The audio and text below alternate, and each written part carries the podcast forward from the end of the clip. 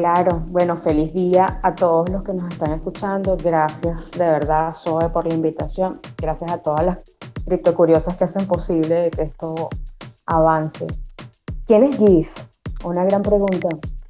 Gis es una persona motivada siempre a aprender, a aprender. Estoy consciente que no sé mucho y que es mucho lo que tengo que aprender, mucho lo que tengo que, estudiar. Es algo que me encanta y es lo que me mueve, es mi motivación diaria, es siempre aprender algo nuevo que me permita vivir mejor, poder ayudar a otras personas.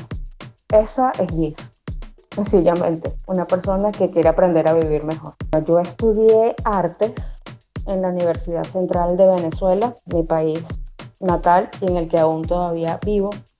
Eh, me especialicé en gestión cultural y luego me volví a especializar en coordinación editorial.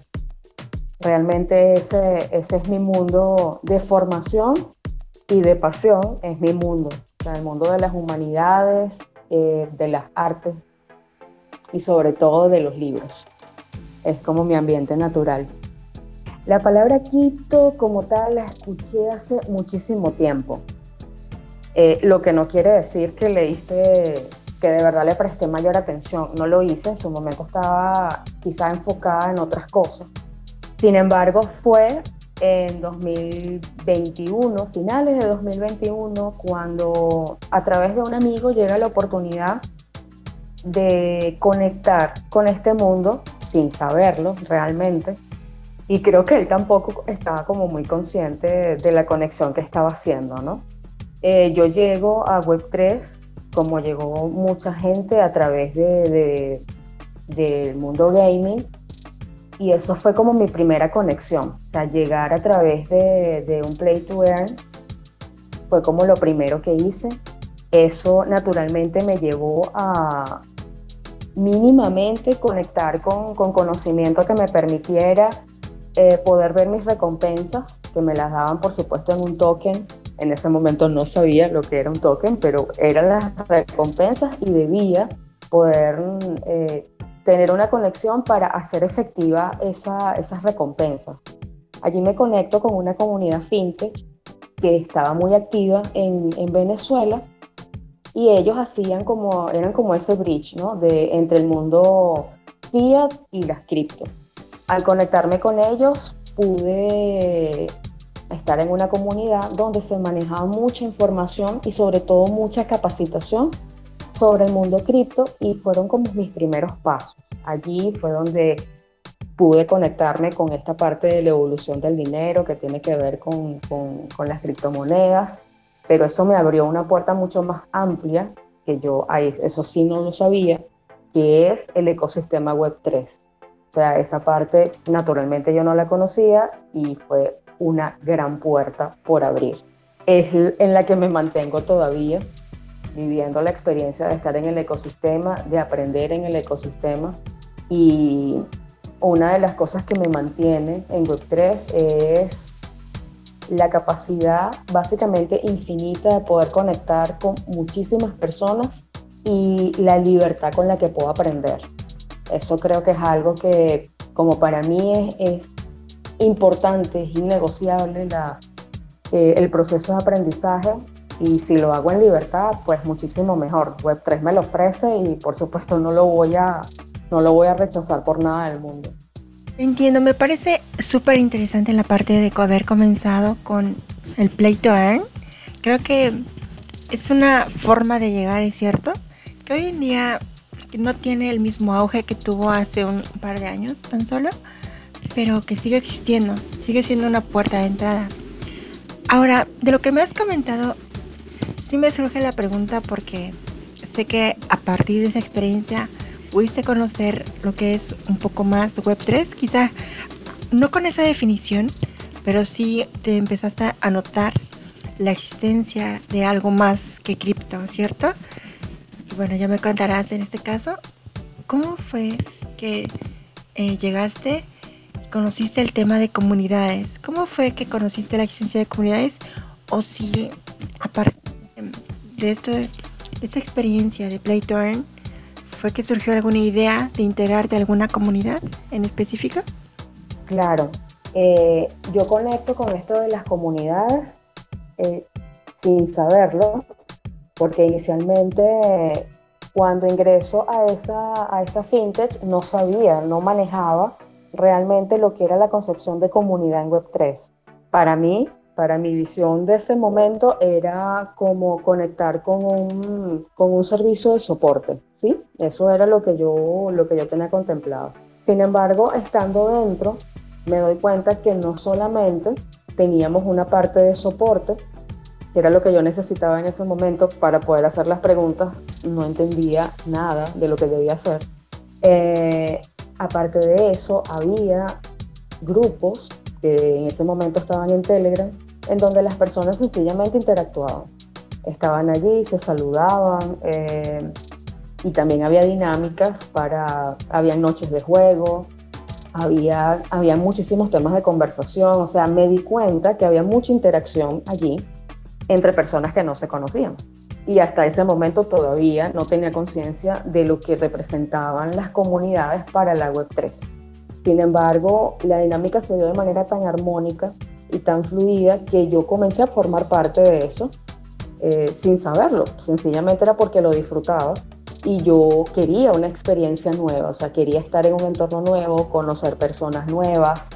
Eh, venía de hacer una durante mucho tiempo y ya quería como, como oxigenarme, ¿no? O sea, tener un entorno diferente y esto me lo brindó. Y sencillamente empecé a conocer personas que también estaban, eh, estaban motivadas a aprender, porque todos veníamos llegando a, la, a esa comunidad, a ese grupo, y lo que queríamos era aprender a dónde habíamos llegado, porque no lo sabíamos. A partir de allí es donde me conecto con capacitaciones y luego que llego a, un servidor de Discord, es donde comienzo a ver realmente de lo que se tratan las comunidades dentro de Web3, espacios donde conviven personas que comparten intereses, que están muy motivados a aprender sobre el mundo cripto y sobre la Web3, que quieren aprender en libertad, que quieren tener un, un sistema financiero diferente y todo lo que nos une dentro del ecosistema. Pues allí es donde realmente yo conecto con, con todo esto, porque no, antes no, no lo había hecho. Y de hecho es lo que me, lo que me hace consciente de que ya yo pertenecía a comunidades en Web 2 que ya yo hacía comunidades en Web 2 y hasta ese momento no lo sabía. O sea, si no llego a Web 3, no me doy cuenta que hacía comunidades en Web 2 porque lo hacía de manera automática, sin reconocer el proceso porque no era el objetivo. O sea, era como parte del, del, de la estructura y no lo tenía identificado. Allí es donde me doy cuenta realmente que ya venía familiarizada de forma natural con lo que era una comunidad, solo que yo no lo tenía consciente. Cuando llego acá a Web3 y conecto con esto, eh, me doy cuenta de que las comunidades acá tienen una forma diferente de interactuar, de crecer, de fortalecerse, tienen otros recursos con los cuales yo me identifico más. Entonces allí es donde hago el match entre habilidades que había desarrollado en Web 2 y lo que puedo aprender y también adaptar de lo que ya traigo en la Web 3. Y allí, por supuesto, me caso con el tema de las comunidades porque es algo que me apasiona y me gusta muchísimo hacerlo al día a día. Vaya, ha sido como un paso natural, yo lo, yo lo escucho como un paso natural de las comunidades de Web 2, llegar a unas nuevas comunidades en Web 3. Me suena que para ti fue algo natural. Espero que nos puedas compartir si es así, porque es curioso. Eh, sí es cierto que las comunidades existían, aunque eran populares en ciertos nichos o apartados. En Web3 se habla mucho de comunidad hoy en día y quizás incluso se ha desvirtuado un poquito lo que es la palabra, ¿no? O el significado. Eh, pero creo que sigue siendo igual de valioso como lo ha sido desde Web2. Y bueno, me imagino que debe haber sutiles diferencias que espero que nos puedas compartir también. Sí, mira, tal cual, eh, ya ahorita en este momento puedo verlo como, como una transición, o sea, se dio de forma muy natural eh, el hecho de yo pasar de una web a otra y de conectar con el tema de las comunidades. En el momento quizás no lo sentí tan fluido porque no lo tenía identificado desde mi origen, es decir, desde la web 2. no lo tenía identificado. Pero ciertamente eso respondió a, una necesidad mía de, reestructurar nuevamente mi entorno, o sea, de estar en un entorno diferente que me diera recursos distintos de crecimiento. Ya sentía como que en donde estaba había llegado a mi tope, o sea, había dado como mi máximo y ya ese espacio también me había dado el máximo. Entonces, eh, todo esto llega, todo esto nuevo, llega en el momento en el que ya yo estaba queriendo algo nuevo en mi vida. Y logro conectar, o sea, fue como que todo estaba dado para que conectara realmente con algo que yo desconocía hasta ese momento y poder realmente conectarme con algo que internamente ya yo quería. O sea, era como que una parte mía sí estaba consciente y me estaba guiando hacia donde debía ir. Y llego a Web3. Entonces, eh, allí las cosas cobran un sentido diferente y esa fluidez y esa naturalidad se me hizo evidente. Eh, si hay, si siento diferencias en las comunidades en las que estuve en Web 2 a las que están en Web 3, sobre todo eh, en, la, en, la, estructura de cómo, de cómo funcionan. En Web3, eh, en la mayoría de las comunidades, al menos en donde me ha tocado estar, la horizontalidad es como una característica eh, fundamental, es decir, la, la co-creación del espacio, la co-creación de conocimiento, eh, sin que haya un, quizás un liderazgo tan marcado como lo puede haber en la Web 2, que puede existir entre liderazgo o jefatura. No necesariamente es un líder el que lleva una comunidad Web3, sino que es una figura más apegada a un jefe. Yo tuve oportunidad de estar en comunidades en Web2 distintas, unas que estaban más identificadas con la imagen de la jefatura y esa jefatura no estaba llevada por mí, eh, y comunidades donde el liderazgo era la figura que le daba sentido a esas comunidades y allí sí fui yo la que, la que estuve en posiciones de liderazgo. Entonces eso me permitió poder tener como un híbrido de lo que había vivido en Web 2 y debía aprender, adaptar, actualizar cómo formar parte de una comunidad en Web 3, tener un rol activo, pero ya entendiendo y asumiendo los principios de la Web3. Horizontalidad, trabajamos todos para todos, o sea, es algo diferente, indiferentemente de que tú tengas iniciativas, eh, seas más participativo en la comunidad. Siempre el trabajo en equipo tiene un sentido completamente distinto, o sea, el conocimiento de todos es valioso, todos sumamos desde lo que somos y desde lo que queremos hacer. Y Creo que esa es una de las más grandes diferencias. nos unen realmente objetivos individuales que se convierten en una fuerza colectiva. Eh, no necesariamente así funciona en Web 2. Sencillamente allí hay un objetivo que es el del dueño de la comunidad y los demás eh, se plegan a ese objetivo. Entonces es, es como diferente la forma de, de, sí, la forma de manejar la filosofía de, de, de, la comunidad. Y ciertamente, es como tú lo estabas comentando, eh, quizás el tema de ya la, palabra comunidad está generando en algunas estructuras, en algunas personas, algo de hastío. Sin embargo, eso no desvirtúa la importancia de la comunidad desde mi punto de vista. Sencillamente, el ecosistema ahorita está en un proceso de, estamos en génesis total. No somos muchos los que estamos haciendo ecosistemas quizás el tanto mencionar la palabra comunidad genera un cansancio sonoro de tanto escucharlo y las personas que no han tenido eh, una, una experiencia directa o una buena experiencia que los conecte con la esencia, más no con la palabra, pueda que muestren alguna resistencia ¿no? a lo que es vivir en comunidad. Creo que la, la experiencia determina mucho ¿no? cómo me relaciono con, con el término. En mi caso, mi relación ha sido muy productiva, muy productiva en todos los sentidos. Y cuando digo productiva no quiere decir de que todas las experiencias han sido completamente satisfactorias. Sin embargo, sí siento que han sido las experiencias necesarias para, para poder fortalecer puntos de vista, opinión, criterio, muchas cosas que me permitan avanzar y me permitan sobre todo seguir, permanecer, es muy importante. Tanta verdad en todo lo que has comentado. Es cierto, concuerdo bastante, tienes toda la razón. Siento que las comunidades, el tema de las comunidades es un tema que se va a seguir tratando este, en, todo este proceso, ¿no? De, de hacer evolucionar lo que es la Web3. Así que el tema va para muchísimo más y se trata de realmente creer eh, lo que tú dices, que es em, la horizontalidad de, trabajar en conjunto, de colaborar con las personas. Así que creo que eso va a ser y va a seguir siendo muy importante en esta parte de, de crear un ecosistema. Entonces concuerdo totalmente con lo que nos has compartido. Ahora, centrándonos un poquito más en la parte de, de ti, cuéntanos un poquito más a lo que te dedicas actualmente y en qué proyectos estás colaborando o trabajando. Ok, en este momento, bueno, la formación es algo que no se detiene, siempre estoy capacitándome. Es la forma, al menos que yo entiendo, en la que puedo sumar para mí y para las cosas en las que esté haciendo.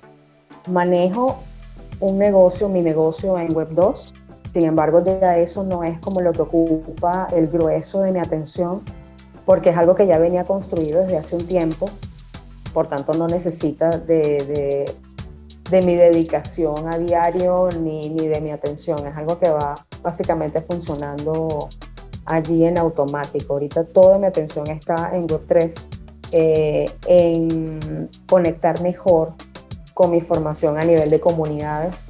Es lo vital en este momento, tener cada vez más herramientas que me permitan ser efectiva y de verdad de, utilidad, de provecho en las comunidades y en los proyectos en donde estoy, fortaleciendo las áreas en donde ya he desarrollado fortaleza, valga la redundancia, antes, que es, el área de liderazgo y habilidades blandas que es básicamente la habilidad que tengo y de la que más hago uso en Web3. Estoy en varios proyectos con distintos niveles de compromiso y de responsabilidad en, ellos. Tengo un proyecto propio que comparto con, con, otra, con otra chica, una gran amiga. Eh, es una comunidad, es, la, es la criptomanada. Es como nuestro proyecto personal, nuestro, nuestro bebé que va creciendo paso a paso allí una comunidad mixta que tenemos también Web3 para que las personas puedan disfrutar su, su, curva de aprendizaje y puedan consolidarse dentro del ecosistema, reconocer habilidades. Ese es como mi proyecto personal y tengo, estoy por supuesto con Criptocuriosas, inicié con, con Criptocuriosas como embajadora. Ahorita en este momento estoy sirviendo a la comunidad en el core team. Eh, estoy en Criptónicas, también estoy como colaboradora en Criptónicas, eh, específicamente como moderadora de Telegram, ahí estoy apoyando a las chicas de, de Criptónicas. Estoy con las personas de Criptomúsica, que es una, que es una meta label, la actualización de, de lo que es un sello discográfico. Con ellos también estoy en la parte de moderación de Telegram. Son como los proyectos donde estoy, donde estoy como colaboradora de alguna forma y muy recientemente me incorporé al programa de embajadores de Reality Need. Estoy haciendo un trabajo con ellos allí, bien interesante, es una comunidad que me gusta. Eh, estoy aprendiendo sobre metaverso, que era quizás un área del ecosistema donde yo no había adentrado mucho, no me había, no había profundizado mucho en esa área. Sin embargo, conseguí la comunidad en donde me siento cómoda aprendiendo el tema y eso me permite eh, retribuir a la misma comunidad lo que estoy aprendiendo a través de mi, de mi rol como embajadora. Eh, estoy en otras comunidades, no como colaboradora, sino como quizás miembro activo, comunidades que me gustan, 100 días de research, que siempre estoy allí porque el área de formación es, la, es como el, el atractivo fundamental de esa comunidad. Siempre estoy, estoy muy atenta a lo que está pasando en 100 días de research. Me encanta ese equipo de trabajo, son súper lindas eh, las chicas que están al frente de ese proceso. Como ya ven, tengo una, una atracción natural por las comunidades de, chicas, de mujeres. Sin embargo, disfruto muchísimo en las comunidades mixtas. Me encanta eh, estar en diversidad, a pesar de que pueda representar eh, desafíos, retos. Eh, siento que allí me gusta enfrentar ese tipo de, desafíos que me llevan a, salir un poco del ángulo en el que yo estoy viviendo y me permiten ponerme en el ángulo de otra persona, indiferentemente de su género. Y eso me, me ha ayudado mucho, me reta, no siempre es fácil, pero como es algo consciente, es una elección mía, lo disfruto, lo disfruto ponerme, ponerme a prueba todo el tiempo cuando me enfrento a pensamientos distintos, posturas de vida diferentes, filosofías completamente distintas a las mías. Pero es un riesgo que me gusta correr, entonces lo disfruto, disfruto mucho ese proceso con todo y lo, con todos los retos que pueda traer, de verdad me gusta mucho. ¿Y cuánta experiencia? Por lo que nos has compartido, yo conozco a bastantes de las comunidades que has comentado Todas son comunidades top que he tenido la oportunidad de escuchar o al menos de sumarme a alguno de sus espacios. Y aquí me permito compartir una pequeña anécdota. Y la primera vez que yo escuché la voz a Gis, a la voz de Gis, fue en un espacio de la criptomanada y también fue en mis comienzos en lo que es Web3. Y me hizo muy interesante la forma en que llevaste al espacio y participabas en los espacios yo en ese momento no conocía absolutamente nada de lo que es este lo que es la creación de comunidades. Apenas estaba comenzando y escuchar voces como la tuya suena, suena bastante inspirador porque tu voz transmite esa tranquilidad que es muy necesaria hoy en día. Así que es genial saber que participas en tantas comunidades y en base a esa experiencia que veo que ya llevas en el transcurso de este corto periodo de Web3, me gustaría preguntarte, ¿cuál es la parte más difícil de crear comunidad? ¿Cuáles son esos retos que has visto en las comunidades en las que has participado? ¿Qué es la parte más difícil de sobrellevar? Crear comunidades es algo fascinante, al menos para mí lo es, porque bueno, ya, ya lo han escuchado, eh, era algo que venía haciendo, aunque no lo sabía. Sin embargo, también está, está acompañada de muchos desafíos a nivel personal, porque básicamente es a nivel personal la mayor cantidad de retos que uno pueda tener cuando está en comunidad. Lo primero es la convivencia, la convivencia entre personas diferentes, así tengamos objetivos en común, que es aprender del ecosistema, conectar con áreas web 3, aprender de cripto, de trading, de las distintas áreas. Eh, vemos el mundo desde quienes somos. Y eso es algo único. O sea, cada ser humano es un universo en sí mismo. Y eso lo hace tan fascinante como complejo. Porque cada uno tiene una experiencia de vida distinta, tiene un background que lo acompaña, eh, tiene un sistema de creencias y de valores completamente diferentes también. Cuando decidimos estar en comunidades, crear comunidades y hacer vida en comunidad, naturalmente la capacidad de conectar con otras personas debe ser mucho más amplia de lo que quizás pueda ser en otros, en otros ambientes. Eh, la empatía debe ser una fortaleza, debe ser una habilidad que hay que desarrollar día a día. No puedes desprenderte de allí. De cada vez desarrollar más capacidad de ser empático primero contigo, contigo mismo y luego con la comunidad. ¿Sí? O sea, es, es muy desafiante estar entre tantas diferencias diferencias de criterios, de pensamientos, de filosofías, de de muchas cosas. y sobre todo el sistema de valores y de creencias marca muchas diferencias allí. Entonces, eh, naturalmente es muy desafiante para una persona que decide crear una comunidad, crear algo que sea de la utilidad de todos, del provecho de todos, que también incluya tu visión personal y ponga tus principios, tus valores, tus creencias allí, o sea, puedas plasmarlas también en la comunidad y que eso conecte con las personas. No es que no tengamos puntos en, común y que sean muchos, Sencillamente es que venimos como con mucho ruido a nivel de relaciones que nos impide ver esos puntos en común que podemos tener. Entonces, eh, al haber tanto ruido en la comunicación, al haber tanto ruido en el entorno, quizás nos podemos perder de que puedo tener similitudes con muchas personas que aparentemente no tienen nada que ver conmigo, pero que basta con una conversación honesta durante unos minutos como para poder contar y darme cuenta que tengo más en común con esa persona de lo que me imaginaría y es más lo que me une a ella que lo que me distancia. Eh, esto que estoy diciendo eh, es un ejercicio que toma tiempo y sobre todo de dedicación, que es al siguiente, o sea, la convivencia, la dedicación, la consistencia, no, no decaer al primer obstáculo que se presente, sino darte cuenta que es una prueba más que debes superar para poder avanzar.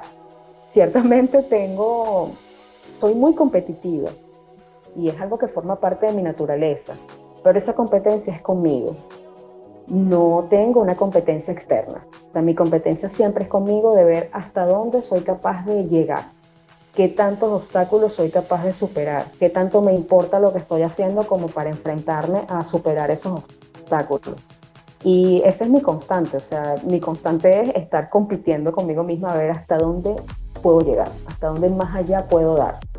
Eso ese fuego interno es lo que permite que uno pueda, uno pueda danzar entre, tanta, entre tantas diferencias y a veces entre tantas, tantas trabas que te puede poner la, misma comunidad sin quererlo, porque es no, no necesariamente es un tema consciente, pero sin embargo sigue siendo un, sigue siendo un obstáculo a, a superar. O sea, el estar en diferencias, el poder permitirnos conciliar expectativas, o sea, negociar. estamos constantemente en un proceso de negociación de expectativas porque hasta entre nosotras mismas, tú y yo, la que estamos acá, nuestras expectativas van a ser diferentes. Quizás nuestros objetivos también son diferentes, pero eso no hace que no podamos en algún momento complementarnos para fortalecer lo que vamos a hacer. Así cada una tenga un objetivo distinto lograr ese espacio para, conciliar expectativas es el trabajo del día a día de una persona que crea comunidad. No necesariamente eh, mis expectativas son las mismas expectativas que tiene mi comunidad. Entonces yo debo generar el espacio para que mis expectativas y la mi comunidad se puedan sentar en una mesa, se reconozcan y puedan ver la oportunidad de trabajar juntas y avanzar. Eso siempre es un desafío porque los seres humanos naturalmente somos muy territoriales, eh, venimos con concepciones de autoridad que rayan en el autoritarismo, podemos traer mucha, mucha inconsistencia en cuanto al tema del sistema de creencias, sistema de valores, que también afecta muchísimo. Entonces debes conciliar expectativas, valores, creencias y en medio de ese proceso siempre procurar no perderte tú, no perder tu esencia, no perder tu voz, que siento que es uno de los mayores desafíos que puede tener una persona que crea comunidad. Que la, el entorno, que las necesidades, las expectativas de la comunidad no terminen anulando quién eres tú.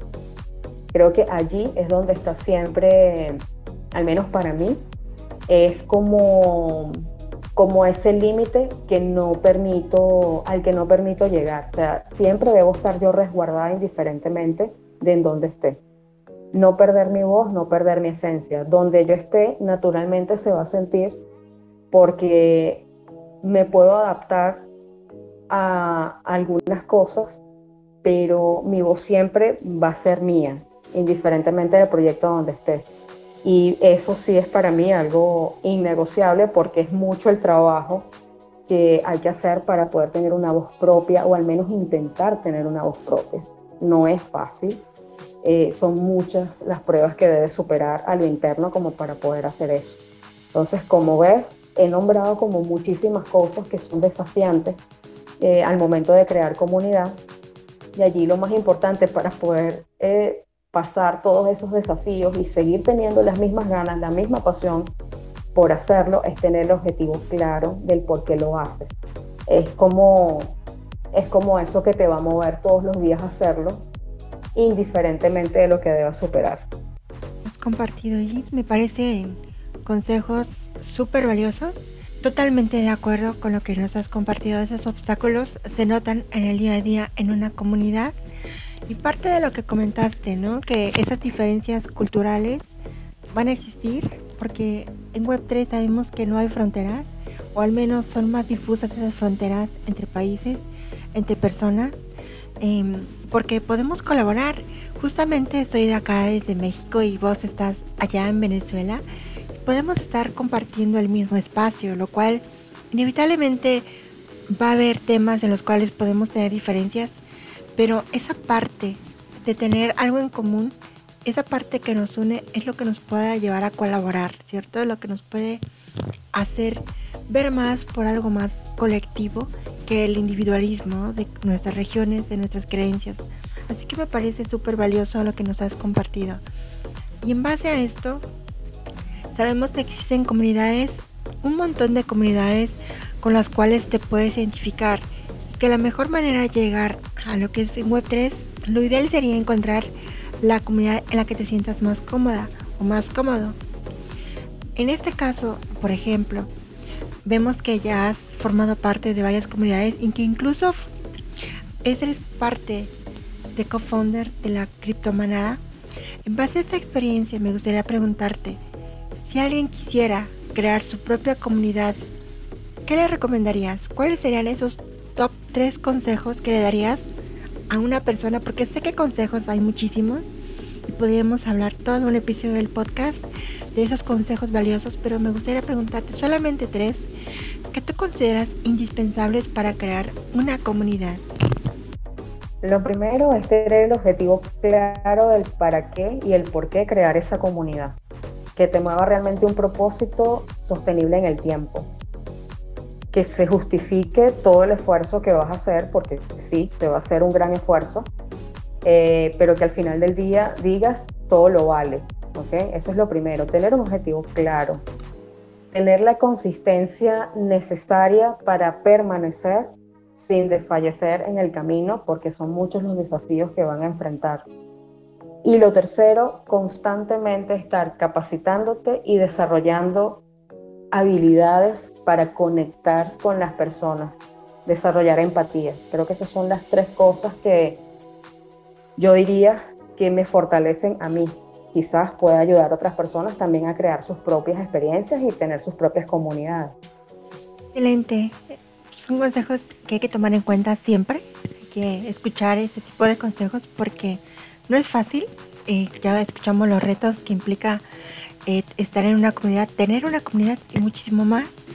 Eh, formar parte, no crear una propia comunidad.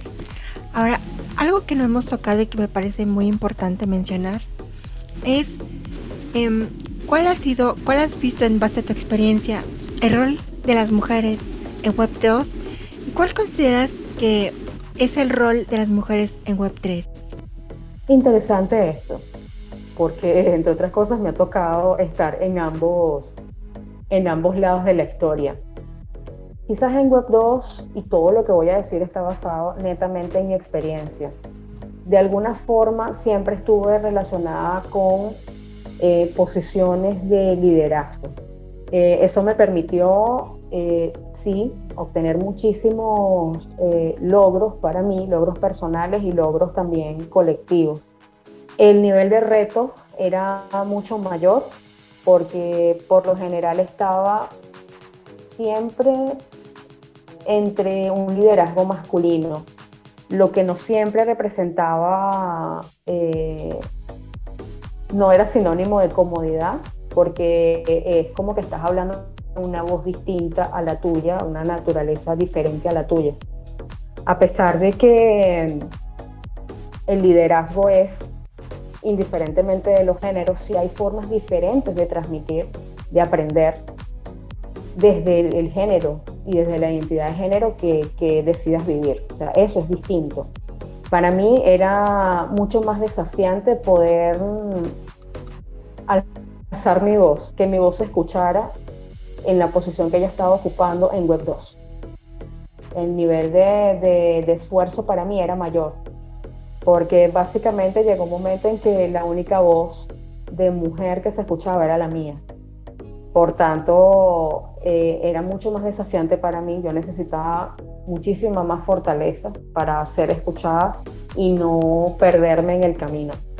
Era muy desafiante tener, creo que todas tenemos un reto inmenso en Web 2, al menos las que estamos en, en, en esas áreas de, de interés, que a pesar de que me formé en artes y de que estuve en gestión cultural y de que también eh, estuve editando y coordinando, todas esas áreas me llevaban siempre a estar en áreas de liderazgo.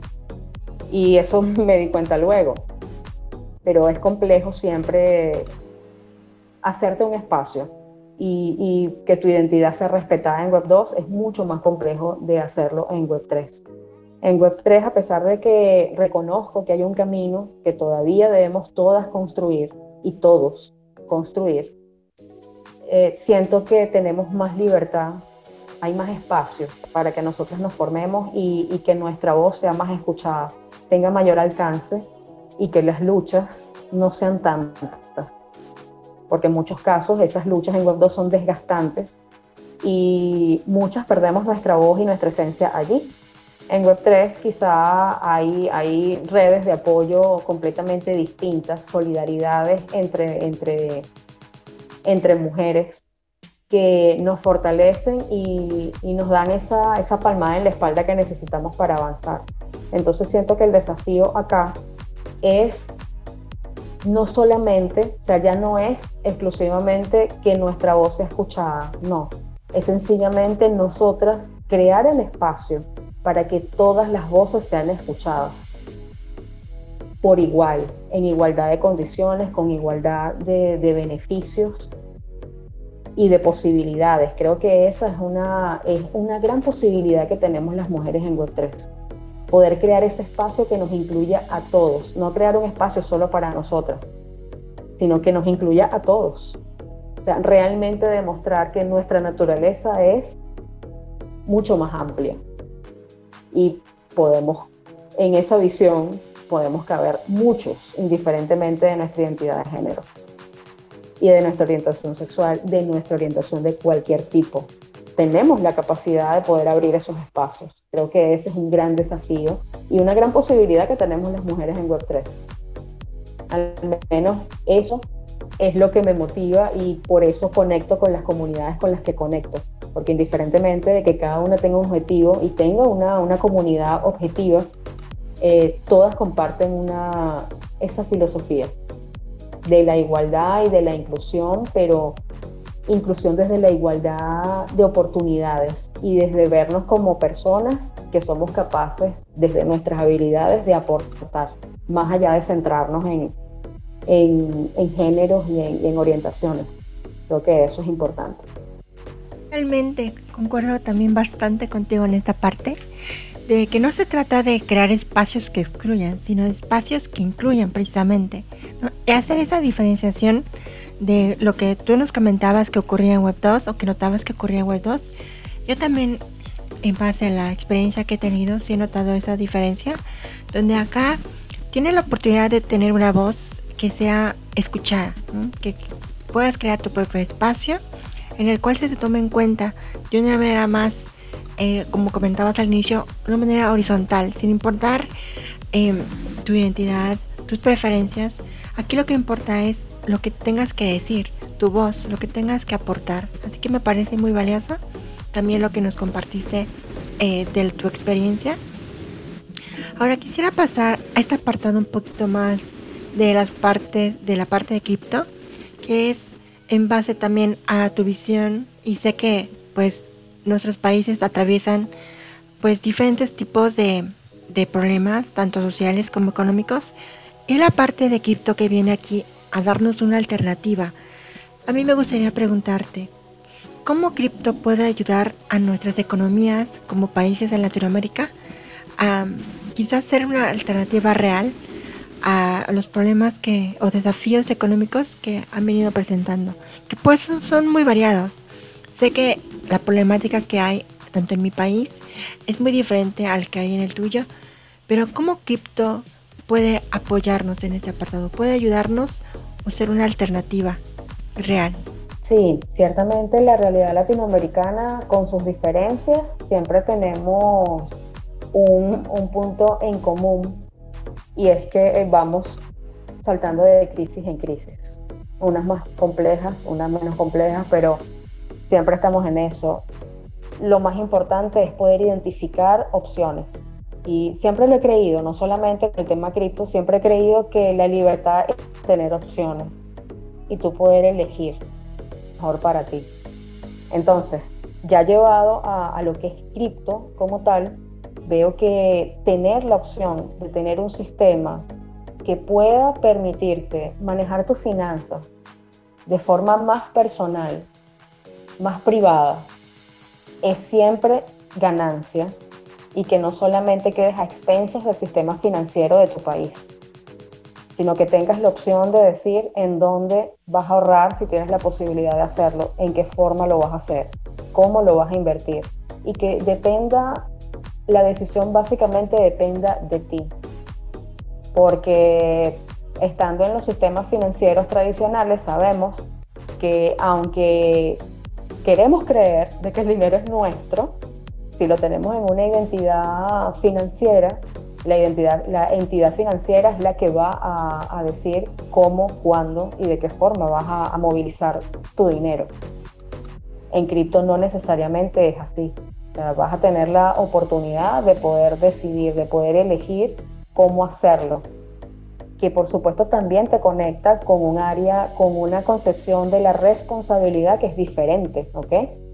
Acá la responsabilidad, sobre todo cuando centras tu, tu área de, interés en economías descentralizadas, que es la idea, toda la responsabilidad del proceso es tuyo. Eres completamente responsable de todos los procesos que tengan que ver contigo. Sin embargo, si lo vemos desde el punto de vista eh, productivo, de avance en todo esto, es que eso te permite estar al 100% al frente, a cargo de tus finanzas, de tus inversiones, de tus decisiones. Eso es libertad, al menos desde mi punto de vista lo veo así. Y creo que tener la opción, que nuestros países tengan la opción, las personas tengan la opción de invertir, ahorrar, movilizar en otro sistema financiero siempre va a venir bien. En algo que sea más estable, que vaya más acorde a su mentalidad, tener la opción de elegir. Siempre es importante. Y países que están en crisis, enfrentando siempre constantes devaluaciones, como los países latinoamericanos, ya lo saben por mi acento, soy venezolano y nosotros quizás encabezamos eh, en este momento todo lo que tiene que ver con crisis en distintos aspectos. La financiera no está fuera de eso. Por tanto, para nosotros que tenemos tantas limitantes a nivel financiero para movilizar nuestro dinero, movilizar inversión, decidir en qué invertir y cómo hacerlo, cómo ahorrar, por supuesto que cripto va a ser siempre una opción, teniendo en cuenta de que es un cambio, de que es una evolución de, cómo nos hemos manejado con las finanzas hasta el momento. Y como te digo, allí es donde yo veo el mayor potencial cripto, es poder conectar a las personas con la capacidad de elegir cómo hacer las cosas. Saber que hay un sistema que puede funcionar mucho mejor si sabe conectar bien, si se forma, si se educa y si se hace responsable de sus procesos. Totalmente. Este, creo que dijiste algo que sí es bastante cierto, que siempre vamos de crisis en crisis y esto no se ve para dónde, para dónde va, ¿no? ¿no? No vemos para dónde va esta economía en la que siempre es inflación, en donde siempre hay subida de precios y el dinero se devalúa y te alcanza para cada vez menos, ¿no?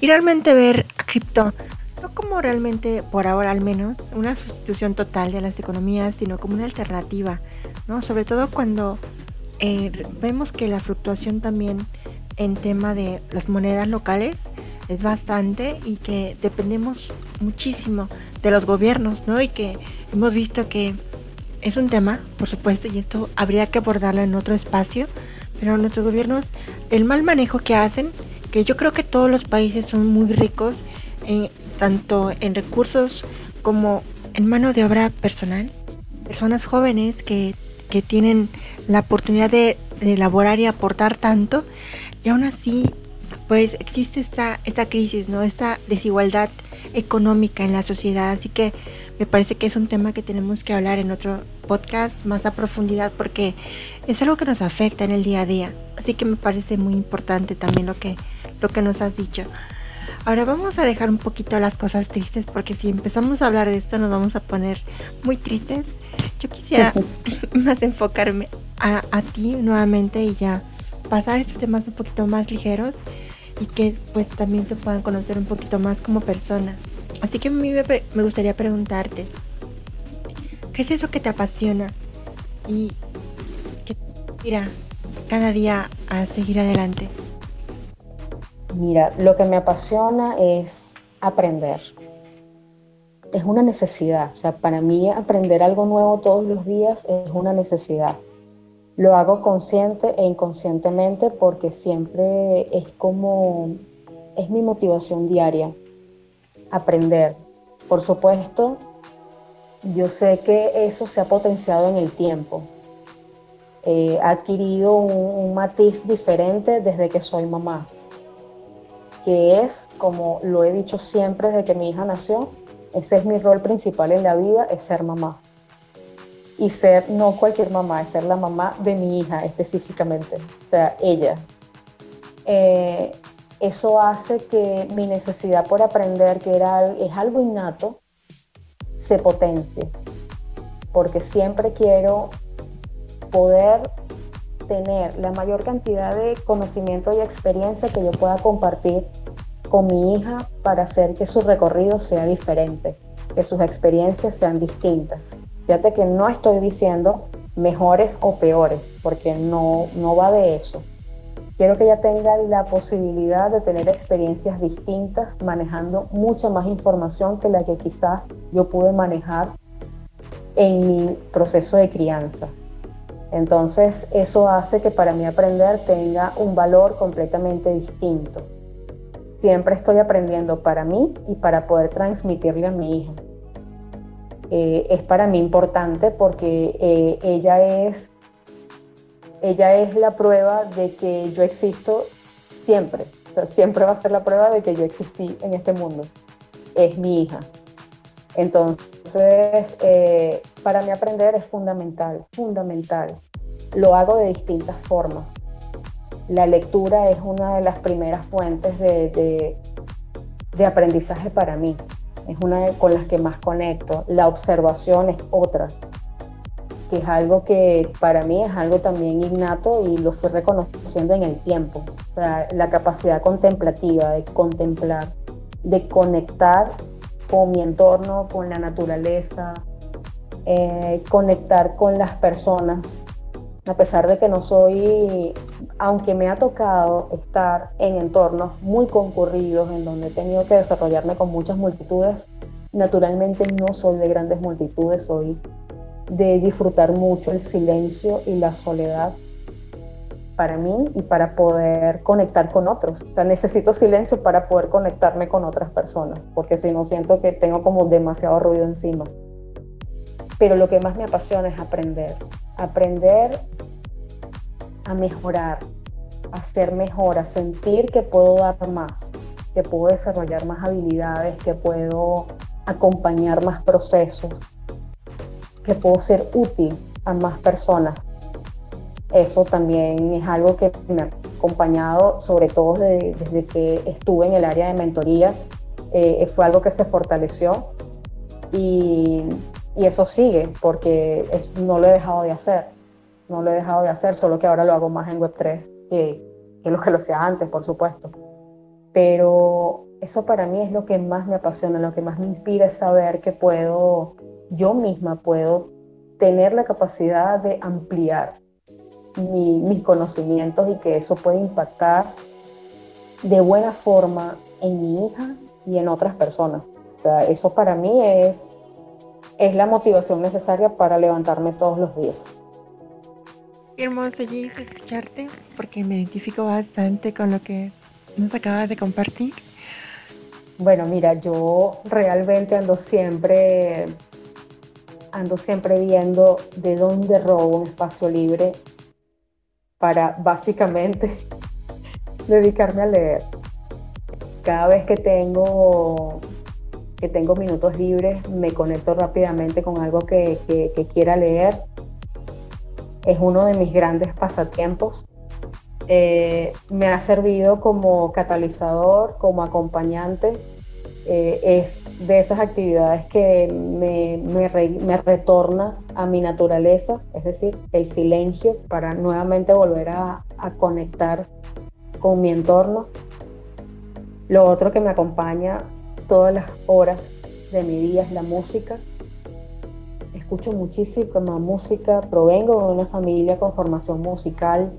Eh, estuve acompañada durante mucho tiempo de mi vida eh, como músico, que es el papá de mi hija. Mi hija también está relacionada con la música porque es bailarina, por tanto la música es como respirar para nosotras, para mí. Eh, lo otro es la contemplación. Vivo en un espacio, en un entorno donde hay mucha naturaleza. Eh, en sus inicios no, no era como lo primero que me trajo a vivir acá. Sin embargo, ha sido maravilloso poder estar rodeada de tanta naturaleza a pesar de vivir en la capital de mi país. Eh, y eso me permite contemplar me permite contemplar que para mí es importante, muy, muy importante poder contemplar, poder sentir eh, el silencio, poder conectar con cosas que me gustan. Amo las flores profundamente. Pudiera hablar de ellas horas, de lo que pueden significar, pero sé que no tenemos tanto tiempo. Por tanto, solamente diré que las, las admiro muchísimo como creación de la naturaleza, y me, me, ha, permitido explorarme mucho, a pesar de que no sea sencillo explicarlo en un espacio como este, me han permitido conectar mucho conmigo y no me refiero a, lo estético, no, me refiero a algo que va un poquito más allá. Sin embargo, forman parte de, de esas cosas en las que paso tiempo. Hago yoga, medito, eh, y por supuesto hay algo que debo confesarlo, me gusta demasiado, que es dormir. Me encanta dormir. Y cuando puedo hacerlo sin estar pendiente de despertadores y, estar pendiente de agenda, pues genial, lo voy a hacer. De verdad, lo voy a disfrutar muchísimo dormir. Pero como escuchan y como tal cual lo dije, leer. Leer ah, es uno de mis principales pasatiempos, leer. Y aunque no lo he mencionado, el 90% de estas actividades las comparto, las comparto con mi hija. Las comparto con mi hija y es uno de mis grandes disfrutes, que ella pueda estar en mayor o menor medida en mis pasatiempos.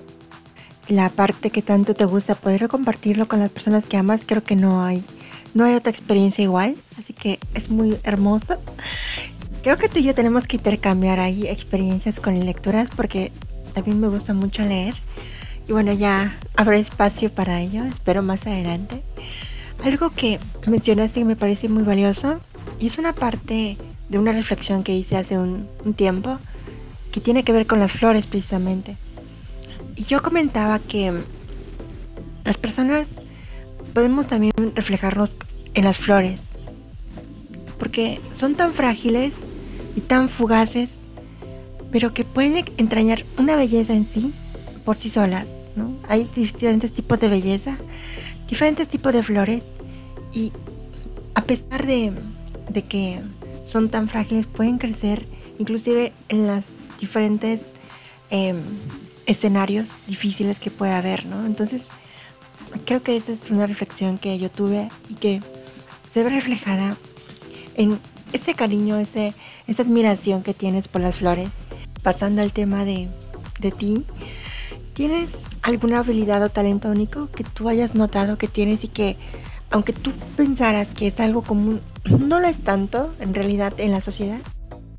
Mira, uno de los tantos eh, despertares que tuve yo cuando llegué a Web3, despertar de conciencia, o sea, hacerme consciente de algo, eh, fue la capacidad que tengo de conectar a través de la palabra.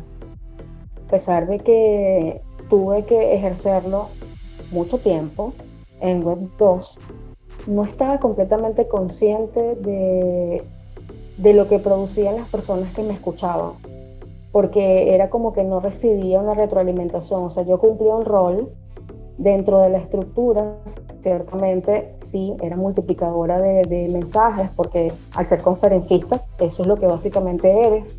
Eh, estuve en sistemas de capacitación eh, a través de podcasts, en conferencias, bueno, eh, conferencias presenciales, online, es decir, yo estaba constantemente transmitiendo mensajes. Sin embargo, fue como que nunca tuve la retroalimentación necesaria como para hacerme consciente de eso. Y lo estaba haciendo desde la inconsciencia. Cuando llego a Web3, comienzo a conectar con personas que me lo dicen, que me dicen cuánto afecta el hecho de escucharme. Y era algo de lo que yo no estaba completamente consciente. O sea, tener esa habilidad de poder conectar a través de la palabra era algo que yo no claro que era una habilidad. Sencillamente lo veía como algo que cualquiera lo podía hacer. Y de hecho, en algún, en algún porcentaje todavía sigo creyendo de que cualquiera lo puede hacer. O sea, que no es algo especial que yo tengo. Pero si soy justa con lo que me dicen las personas, sí debería ponerlo como una habilidad. O sea, sí debería destacarlo como un talento, si tomo en cuenta la opinión de personas que me lo han dicho. Allí ya lo contemplaría como un talento. Y de hecho lo estoy trabajando para hacerlo cada vez más consciente porque siento que todavía no, no llego a, a estar 100%, 100 consciente de eso, que es un talento que tengo sino que todavía considero de que es algo, algo más en mí. O sea, no, no, no termino aún ese proceso. Está, lo estoy viviendo ahorita, lo estoy viviendo ahorita haciendo consciente lo que me está diciendo mi entorno, porque en realidad yo no lo, no lo siento así. quiero escuchar a mi entorno en este momento para que me digan realmente qué, qué pasa con esa área de mi vida que yo no reconozco tanto como si lo reconoce mi entorno. Entonces, si puedo decirlo, bueno, es eso, la, la capacidad de conectar a través de la palabra. ¿De acuerdo con eso? Porque yo lo puedo ver, lo puedo escuchar cuando te escucho. Tu voz tiene algo que otras voces no tienen, tienen dan esa paz. Te comentaba al principio, me da tranquilidad escucharte. La forma en que transmite las ideas de forma tan clara eh, no es algo tan común, eh, porque yo, por ejemplo, puedo hablar de algo, pero a veces las palabras no salen. Como es una un don el poder transmitir lo que tú quieres, ¿no? Y que ese mensaje llegue y no se malinterprete, ¿no? Lo que quieres decir. Así que totalmente de acuerdo que es un don, una habilidad muy importante realmente. Y espero que logres alcanzar esa meta de, de mejorar esa voz para que tu voz sea escuchada para más personas. Así que espero que también este podcast sea parte de ese proceso y espero seguir escuchándote muchísimo más en futuros episodios. Que encuentres la, la voz, la mejor voz que puedas encontrar, porque tener una voz en este espacio es fundamental, ya lo comentaste al principio, poderte identificar de entre las voces que hay en el ecosistema es muy importante. Y ahora, una nueva pregunta para ti en base a, esa amplia experiencia que ya tienes, ¿cuál ha sido el logro del que te sientes más orgullosa? Puede ser tanto de Web3 como en tu vida personal o profesional. Eh, ¿Cuál es el logro del que te sientes más orgullosa? Bueno, tengo dos logros fundamentales que creo que incluyen Web 2, Web 3, mi vida completa. Lo primero, mi primer gran logro es mi hija siempre lo comento con la gente que está más cercana, o sea, yo soy mamá por elección, por elección y, desde allí la importancia de mi rol como mamá para mí es ese. Es un gran logro para mí, ser mamá y tener la oportunidad de, de reconfigurar lo que es la maternidad como tal, como proceso, como experiencia. Ese es uno de mis grandes logros. Eh, y mi segundo logro es poder ver la capacidad que tengo de superar vicisitudes, crisis, cambios, la, adaptabilidad, desarrollar la adaptabilidad que he tenido que desarrollar en el transcurso de mi vida ha sido vital para ser quien soy en este momento y todavía estar en este momento. Entonces creo que son de mis grandes logros es poder decir, sigo acá, todavía estoy acá. Indiferentemente de lo que haya pasado, sigo acá. Definitivamente logros muy importantes y muy, muy valiosos, realmente, y muy inspiradores en realidad también. Em, ahora me gustaría preguntarte, ¿cuál es tu libro? Yo sé que esa parte va a ser difícil, o no lo sé realmente, pero me gustaría saberlo. ¿Cuál es tu libro favorito? ¿Cuál es tu película favorita y canción favoritas? ¿Puedes mencionar el libro? ¿Quizás alguna saga? Película que igual alguna saga también canciones si quieres, igual algún álbum que te haya marcado y que sea tu favorita. Aunque amo los libros, siempre hay un libro que va a estar por encima de cualquiera porque fue el que realmente me conectó con quien soy. Y no solamente con quien soy, sino con quien siempre quise ser.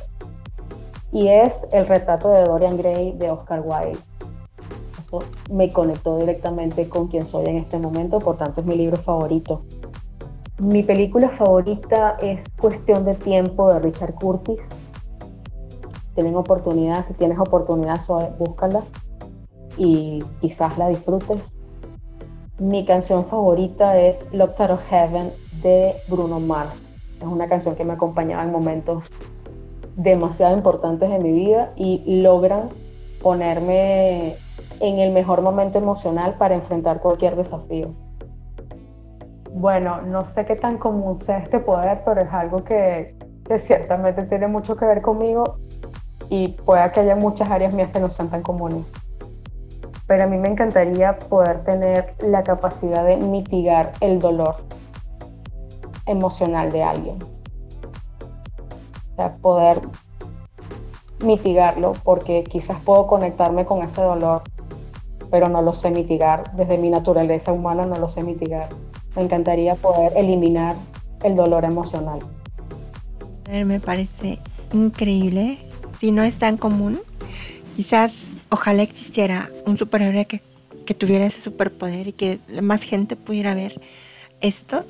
y si no, pues eres ya con este escenario una superheroína que puede tener ese superpoder. Y es maravilloso, sería maravilloso. Es fácil. Sí, Bien, pues llevamos a la parte final de este podcast. Me gustaría preguntarte si tienes alguna meta o metas o sueños para alcanzar en el futuro, tanto en el corto plazo, en el mediano plazo o en el largo plazo. Sé que puede sonar como muy amplio y muy vago a nivel de metas, porque las metas son cosas muy definidas con una, una fecha, eh, una dirección específica. Sin embargo, para mí ser feliz es como mi meta máxima. Para eso debo cumplir muchas otras cosas. Naturalmente, debo tener estabilidad emocional, debo tener estabilidad financiera, debo tener eh, estabilidad profesional, espiritual, personal. Y esas son las cosas que más me ocupan. Tener una vida estable. Quizás por eso no tenga un sueño en específico.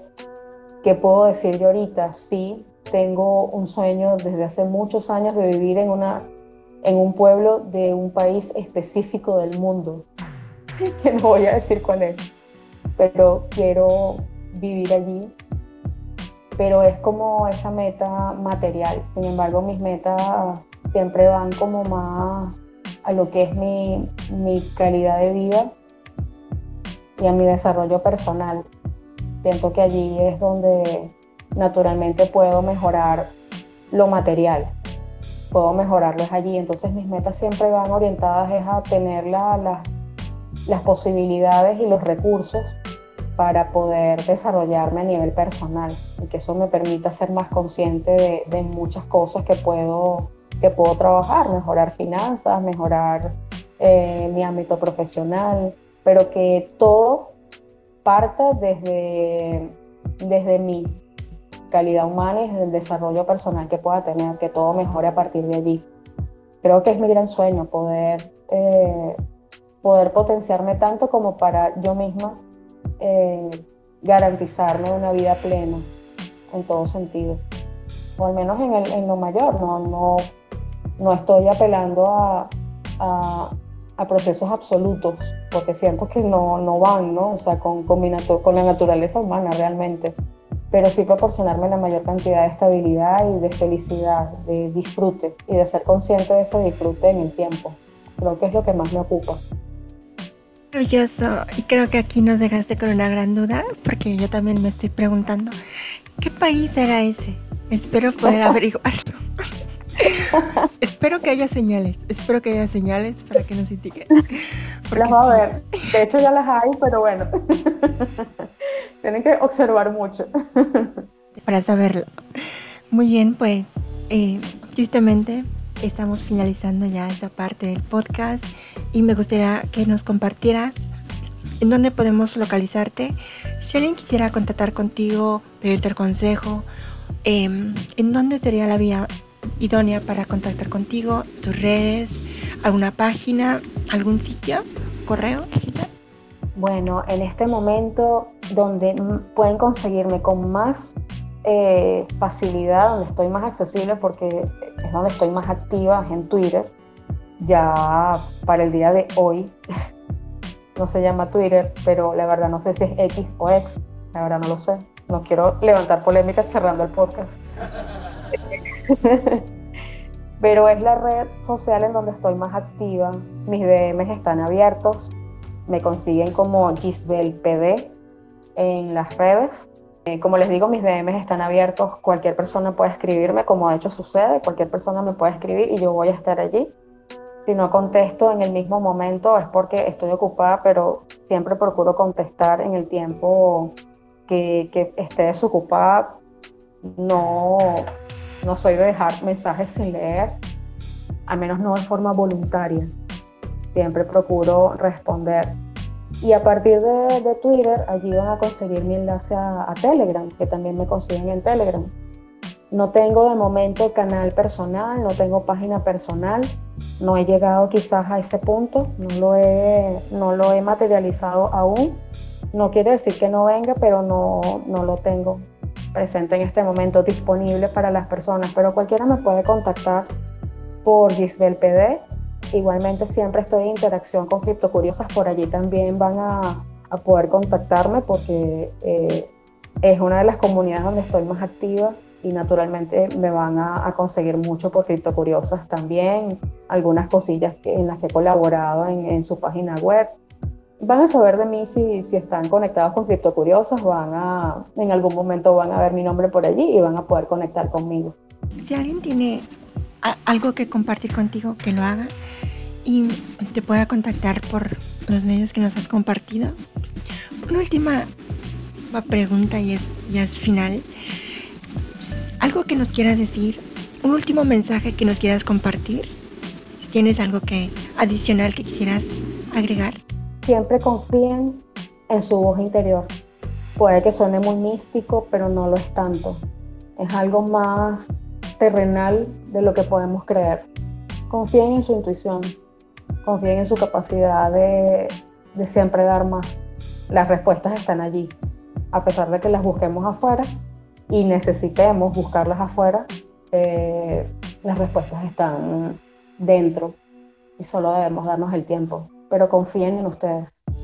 Finalizamos con un mensaje inspirador, muy inspirador de tu parte y bueno, solamente me queda agradecerte infinitamente por estar aquí, por participar en el podcast y esperemos realmente de corazón seguir escuchándote y seguir formando parte de ese proceso de, tu voz, de seguir escuchando tu voz y aprender contigo. Muchas gracias. No, gracias a ustedes, chicas. Gracias siempre y nada más, más motivador y más alegre para mí, que me genere más alegría que haber grabado un podcast con una comunidad a la que adoro, de Cripto Curioso. Así que nos seguimos viendo por acá. Cuídense mucho.